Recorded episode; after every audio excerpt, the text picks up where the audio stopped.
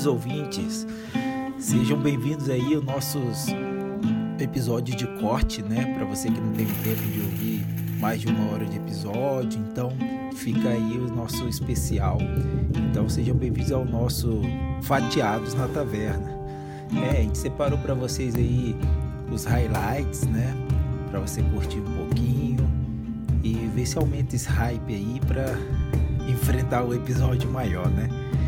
Então esperamos que vocês se divirtam com os nossos episódios de corte e agora começa. Boa noite, boa noite, boa noite. Está no ar mais um podcast do seu horário nobre. Um podcast que vem trazer o que há de melhor da literatura e o melhor da gastronomia também, né? Como que é bom ler e comer. Então está no ar mais um Jantando na Taverna. É, e hoje a gente está aqui mais uma noite super especial. Hoje a gente está aqui com um livro maravilhoso, um livro, vamos dizer assim, inspirador. E claro, né? Nada melhor do que ler o livro do que também conversar com a autora do livro. Então, hoje a gente traz o livro aí Nobelina da querida Sibeli Laurentino. É com você, Gusta. É isso mesmo, cara. Que coisa boa, né? Poder, que privilégio, poder ler um livro e conversar com a autora. E é sempre um presente para os ouvintes, né? Poder escutar um pouco do que, que a autora pensou, o que, que a autora trouxe para a gente com essa obra. E com certeza vai ser muito legal. E aí, Sibeli? Boa noite, Diego. Boa noite, Gustavo. Nossa, para mim é um prazer imenso poder estar aqui com vocês e compartilhar um pouco da minha experiência com relação à escrita da novelina. Ah, bom demais, bom demais. Lembrando que o, nosso podcast tem o apoio aí, né? A parceria com a Literatura, né? Como a gente já, já vem falando, postando no nosso Instagram. Então, para saber mais um pouquinho, passa no nosso Instagram, acesse literatura.com.br e vão lá que é um grupo de escampo de livros muito legal que só tem, só tem a ganhar, assim, né? Troca de livros, livros novos. E,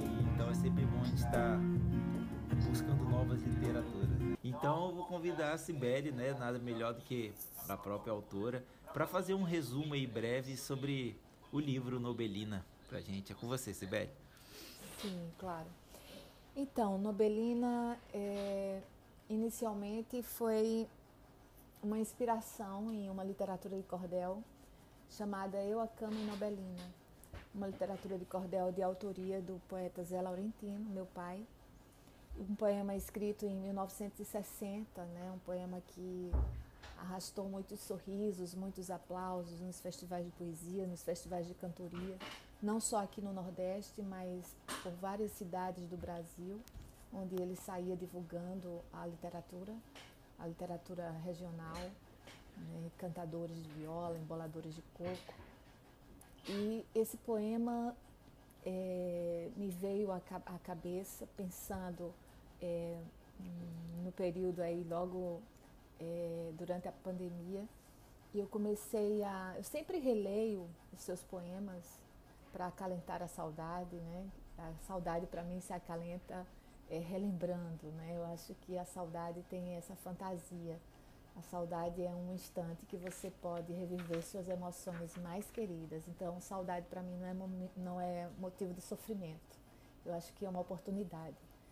Né? Então, foi nessa minha viagem de, de, escutar e de reler a poesia de Zé Laurentino, lendo Eu, a Cama e Nobelina, eu comecei a imaginar quem seria essa mulher para ter um posicionamento tão à frente da sua época, como foi a Nobelina na poesia que ele conta, uma poesia cômica, né?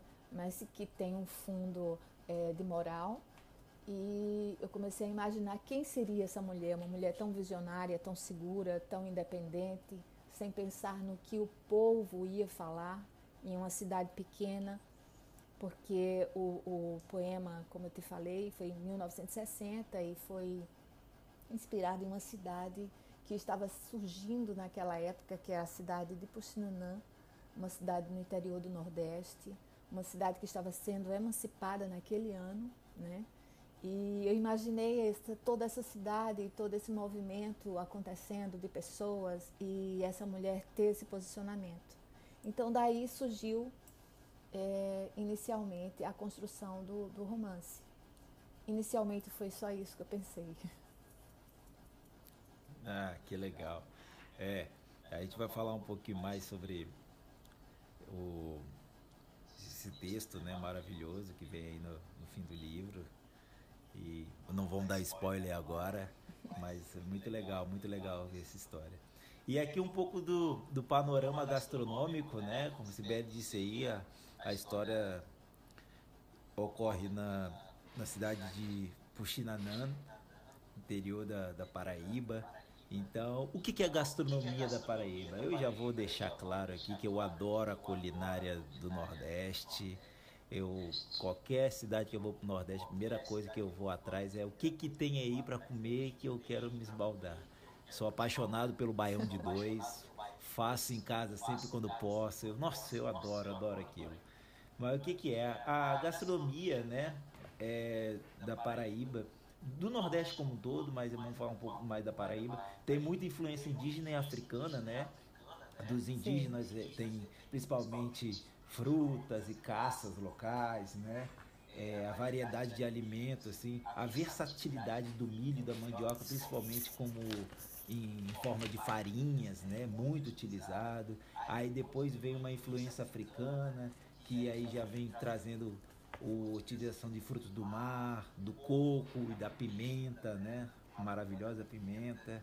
E, e basicamente, né, com todas essas influências, mais um pouco das, das influências posteriores assim portuguesas, é, tem, do, tem duas, dois tipos de culinária, né? Seria a culinária litorânea, que ela é massi, massivamente assim influenciada pela pesca e principalmente por de consumo de de peixe, de crustáceo e muito muito com isso, né? Tem muita, muitas muitos pratos, né? Feitos tipo uma peixada com leite de coco, pirão e o interessante, né? Que, que a, com os portugueses vieram principalmente o coentro e o cominho, né? Claro, o coloral é daqui mesmo então você tem toda essa mistura. Lembrando, gente, que as pessoas que não gostam de coentro por algum motivo, lembre-se que o coentro não é brasileiro, tá? Então. o coentro sempre traz umas polêmicas, né? Sempre, sempre. Pessoal, pessoal aqui do sul, principalmente, sempre tem uma coisa de coentro. Então, tipo assim. Então, se você, se você é descendente europeu, você tem que gostar mais de coentro ainda, porque o coentro, a origem dele é do Mediterrâneo. Então, reveja seus conceitos. Uma curiosidade do aí sobre a culinária litorânea da, da Paraíba é que a revista Visão, um artigo de 1985, indica que existia até um tal de churrasco de baleia. Eu vi, Caramba! Fiquei, curioso com isso aí. É, isso, isso ocorre mesmo, Sibeli? Ou é alguma lenda assim, churrasco de baleia? Já ouviu falar disso? Isso houve um tempo, né? Na época em que a pesca da baleia era liberada e era uma carne muito barata, né, era vendida. Né? Isso acho que tem é, há 30 anos atrás, mais ou menos, se eu não estou enganada. Então, aí acontecia muito, né? Porque a carne de baleia era vendida muito barateado e era e só quem comprava mais eram as pessoas de um, de um poder aquisitivo mais baixo, né? Mas, e, uhum. e realmente era consumida muito, né? Mas é, graças a Deus isso não acontece mais. é, nossa. E pensando assim, né? Tipo, 30 anos é, é pouco tempo, né? Pra Exatamente. Pensar é. que é só 30 anos. É. E aí trazendo aqui a culinária sertaneja, né? Vão indo, andando assim um pouquinho mais pro, pro sertão. É, devido à escassez né, desses alimentos, de alimentos, tem ma maiores singularidades, né? Mas não quer dizer que é pior. Na, na minha, na minha opinião, é até melhor é, os pratos, né? Então a culinária é baseada em carnes bovinas, carnes ovinas e caprinas, né? Tendo base principalmente do, com o arroz da terra ou arroz vermelho, que são, que são são dois tipos de arroz aí restrito ao semiárido paraibano. Então, a singularidade, né, dessa culinária sertaneja é muito grande. Então, são, são alimentos que só se encontram naquela região ali, né? E claro, né, de bebida, hoje a cachaça na Paraíba tem uma produção de uma qualidade muito alta, então tá, bate de frente com as cachaças mineiras, né? E os críticos de, de, de culinária dizem que a expressão culinária da Paraíba é uma das mais ricas da culinária popular brasileira. Então hoje, desculpa o trocadilho, mas hoje é um prato cheio para a nossa hora da janta, né? e é isso aí, né? Então, hoje aqui, dia especial, dia de pensar muito. E quando a gente faz, fala em pensar, a gente fala em filosofar. Então, chama agora então análise filosófica. É com você, Gusta.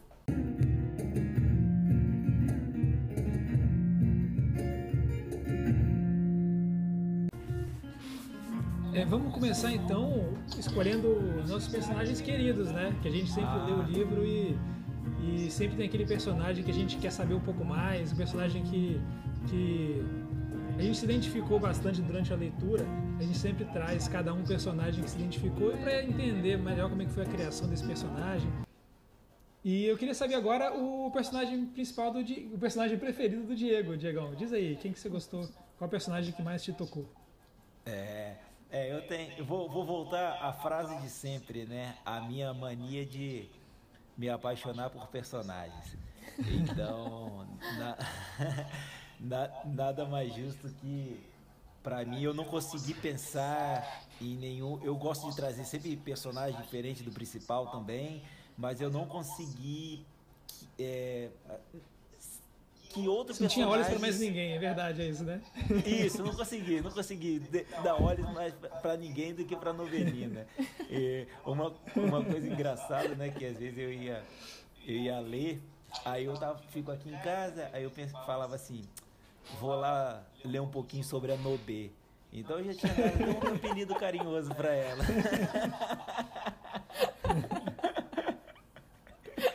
então, é, é, é, uma, uma, é uma personagem fantástica. Ela é tipo tudo. Chegou um momento do livro assim, né? Que eu sempre imaginava ela no meio das pessoas, né? Por, pelo tanto de conhecimento que ela buscava, que ela já tinha ali, mesmo sendo muito é, limitado, eu imaginava ela tipo uma aura em volta dela, uma luz, sabe? E uma luz de conhecimento mesmo, ela trazendo coisas tipo assim, gente, isso tá errado, isso não é assim, vamos fazer assim. E com toda a ternura dela, sempre muito empática. Então, tipo, era, era muito engraçado, eu sempre via ela muito luminosa, assim. Então é. é, é eu não, não tive como fugir na, da Nobelina, fui arrebatado por ela. E, e aí eu, eu, só, eu, só, não vou falar mais um pouco porque eu, porque eu gostei tanto da Nobelina, porque aí já entra na parte dos spoilers, né? Que a gente tá vendo aqui que a escolha dos personagens, falar um pouco sobre eles já é um pouquinho spoiler, né? Eles estão muito integrados assim a, a história, né? Então foi, foi um prazer muito grande ter contato com, com a Nobelina, né? E aí eu, eu lembro, né? Eu terminei de, de ler, eu fui lendo durante. E eu voltei na, na dedicatória do livro, né? Então, que ela seja também sua companheira. E realmente foi minha companheira. Então, isso. A dedicatória aqui no livro foi mais que justa, né? Então, eu fiquei, fiquei muito feliz com tudo isso. Fiquei bem. Depois eu vou falar um pouquinho do quanto que eu me emocionei no final do, do livro, né? Mas é isso aí, então vamos começar as nossas perguntas, né? Como hoje a gente tem a, a nossa muito bem-vinda, Cibele. O estrutura é um pouquinho diferente. Vamos fazer então três perguntas, sendo que a primeira pergunta minha e do Gusta vão ser perguntas sem spoiler e depois a gente pode soltar spoiler pra caramba aqui, né? Então aí convido você, Gusta, a nossa isso, pessoal. Então a gente já começou a falar assim um pouco mais da história, mas vocês sabem que essa última pergunta ela, ela é com spoiler mesmo e é para quem já leu o livro. Então, se você ainda não leu e não quer saber do final, pare a gravação agora, o episódio agora, vai ler o livro. Depois, a gente, depois do final do episódio, a gente vai passar os contatos certinho, onde vocês podem adquirir o, o exemplar. E depois vocês voltam para essa parte aqui, para pegar essa pergunta final, que vai ter um pouco mais de spoiler. E a pergunta é justamente sobre o final. Eu, eu quero fazer aqui uma análise psicológica. Eu não sou nada, não tenho nenhuma inclinação para fazer análise psicológica de ninguém, mas vou fazer. Da, do final do livro em relação à Nobelina. Eu falei que o Lula foi meu personagem favorito. Eu fiquei com muita dó dele no final. e aí a pergunta que eu quero fazer é a seguinte: eu até escrevi porque essa pergunta é, eu estava pensando como é que eu ia fazer ela. Eu falei assim: a Nobelina é uma mulher muito virtuosa e consciente em relação às injustiças que o machismo propaga. Isso a gente entendeu muito bem é, ao longo do livro. É, eu gostaria de saber se a atitude dela no final da festa, aquela parte que ela começa a flertar. Oi? Pode falar, Augusto. Ah, tá. É, eu gostaria de saber se a atitude dela no fim da festa, é, no fim do livro, né, na festa que ela começa a flertar com o Dário, em frente à cidade toda, quando o marido foi buscar as sandálias dela, se isso está mais ligado a essa questão é, dessa sociedade machista em que ela foi criada, ou se tem muito a ver também com o impulso pessoal de desejo dela naquele momento. E é aquele momento que a gente está dominado pelo menos realmente por paixões e desejos, e essas questões mais é, de filosofias e ideais acabam sendo apagadas. A gente sabe que isso acontece às vezes também. Eu queria saber da psicologia da novelina, o que está mais forte nela nesse final? Na, na, sua opinião, Sibeli? Porque às vezes a gente não controla o nosso personagem, né? Eu sei bem como é que é isso, alguns autores já falaram sobre isso. O personagem é tão real e tão forte que toma conta da história. Eu queria saber como é que é, na sua opinião, a cabeça da Nobelina naquele momento ali. Olha, a Nobelina, ela, é, ela já estava muito desiludida, muito desacreditada, né? De, de realmente modificar a cabeça daquele homem, né? Então, ela queria muito que ele fosse tudo aquilo que ele era para ela como, como parceiro, companheiro e também fosse uma pessoa que tivesse instrução, que era o que ela admirava tanto. Né? E ela queria, ela se sentia na obrigação como, como profissional, como professora, como ser humano, de realmente fazer alguma coisa para modificar aquilo, né? de, de ele ser um, um, um homem que tivesse estudo, né? E ela viu que não podia crescer, ela sabia que não podia crescer mais. Ela queria fazer mais por aquela cidade, uhum. queria fazer mais por aquelas pessoas em termos de educação. E ela sabia que ia chegar a um ponto que não ia dar mais. Né? Então eu pensei nisso. Essa personagem ela não, não, não teria como, como é, realizar os seus sonhos se continuasse com aquele casamento. Então, o casamento já estava ficando. É, eles se entendiam muito emocionalmente, como homem e mulher, mas se, é, já não tinha mais os acertos com conversas, com, com diálogos que realmente agradasse. Então, isso uhum. para ela já estava ficando complicado. Então, naquele momento é, daquela festa, ela já não estava com, não tinha medo de perder, né? E ela não, não podia deixar de, de, de fazer ou de tomar uma atitude que a agradasse, que deixasse-a feliz, é, só uhum. pensando é, no que as pessoas realmente iam falar, né, naquela sociedade, ou se o marido ia gostar ou não. Ela não estava preocupada com isso. Né? Até porque o, que ela mais queria era realmente ter se formado e isso ela já tinha conseguido. Né? Então ela não pensou duas vezes em. em... Para ela foi uma coisa, um, uma, um posicionamento muito simples. Simplesmente dançar e não querer voltar para casa. Então, se ele ia aceitar uhum. ou se ele aceitou ou não, né? Era problema dele, ela não se preocupou com isso de forma alguma. Então ela realmente era uma pessoa muito segura, muito independente. Né? E foi isso que ela fez. tá certo. E aí, Diegão, diz aí você agora a sua terceira e última pergunta. Boa. Eu vou começar a pergunta. A, a minha terceira pergunta é muito semelhante à do Gusta, né? Mas aí eu vou levar para outra, para um pouco para o outro lado, né? Então eu gostaria de primeiro ler esse, o trecho que tem tudo a ver com a pergunta, né? Então, Lula, né, procurou uma bodega que ali avistava, no meio daquele mato. Chegou no balcão e pediu uma dose de cachaça. Tomou uma, tomou duas, tomou três. Já estava encorajado. Voltou à festa outra vez e de longe foi vendo os dois numa grande alegria, que é o que o Gusto estava falando, né, da dança aí do, da Nobelina com Dário. E aí o que o Lula estava vendo. Sorrisos como aquele fazia muito tempo que ele não via. Mesmo assim, aproximou-se e com uma voz meio enrolada disse: Vamos embora, mulher. Eu já tô com sono danado. Nobelina olhou para o marido e respondeu firmemente: Não, não estou com sono. Pode ir seguindo. Vou chegar depois em casa. Foi falando e virando-se com naturalidade. Então, isso me impactou muito, eu adorei. Vou dizer que eu, eu falei assim, ah, Nobelina, sabia. É porque ele queria a Nobelina para ele, por isso que ele adorou. Tava com ciúme do Lula. Não, eu, eu, ó, Augusto, você tocou um ponto que é, que é, muito interessante, porque em alguns momentos ali que o Lula estava meio contrariado, eu já, já eu, eu tava meio aflito assim em alguns momentos. Eu falei assim, ele não vai maltratar ela não, né? Não vai Não, ele jamais faria isso. Ele jamais Nossa, faria isso. E eu fiquei naquela ali, falei, não, não, ele não pode fazer nada não, não pode, né? Eu comecei a ficar angustiado com isso, assim. Então, essa parte quando ela assim, pode ir embora, eu falei, beleza, não vai acontecer nada, ele não vai fazer nada. Aí a pergunta. Ele tava até comprando passagem já para ir lá conhecer a Novelina. Né?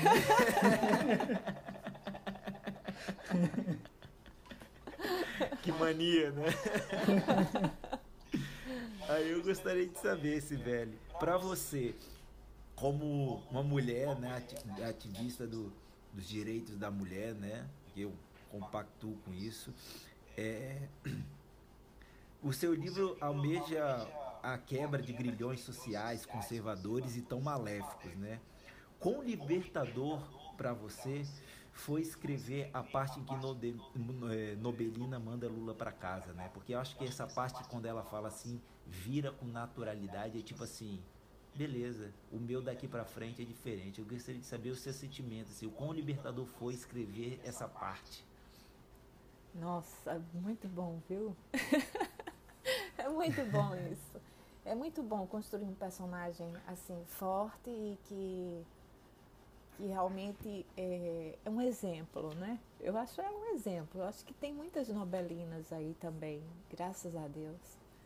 Né? Mulheres que é, estão aí à frente defendendo muitas outras que não têm voz, que têm voz calada, né? não deixa de ter voz, mas que é calada pela sociedade por esse abuso que é do machismo com relação às mulheres. E escrever uma personagem que tem um posicionamento desse realmente é muito bom, é muito gratificante. Para mim foi muito, muito prazeroso conseguir chegar é, ao final da, da história da forma como eu realmente queria chegar. Né? Porque quando eu comecei a escrever eu já sabia o começo, o meio e o fim. Eu não sabia o que, que ia acontecer durante durante esses percursos. Mas uhum. eu queria muito chegar nisso. E, e eu fiquei muito feliz. Para mim foi muito, muito positivo. Tem sido muito bom. A Nobel é, me dá muito eu, orgulho. Eu...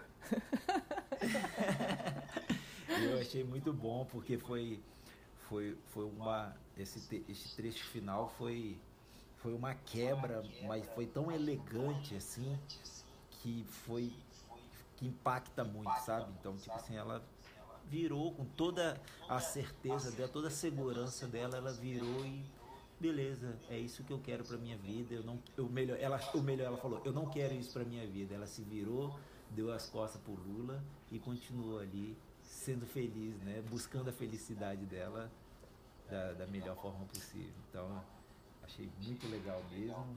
Eu acho que eu consegui interpretar nessa libertação aí, escrever essa parte final e falar, cheguei. É porque é, o relacionamento, é, quando ele começa a causar insegurança e começa realmente a aparecer muitos problemas na, na história, né, na relação. E você observar, o Lula ele já estava ficando cheio de paranoias, cheio de ciúmes. Ele já uhum. estava mostrando isso, né? Tanto é que é, no meio daquela novena ele estava muito preocupado para onde é que ela estava olhando, é, se ela estava olhando para o Dario e ela não estava nem procurando o Dario, ela não estava nem pensando nele, ela não estava procurando um, um partido, ela nunca esteve na verdade né? E uhum. um grande partido, como dizia o pai. Então ela estava em oração ali, pedindo por conhecimento, pedindo evolução, pedindo tantas coisas indiferentes a isso.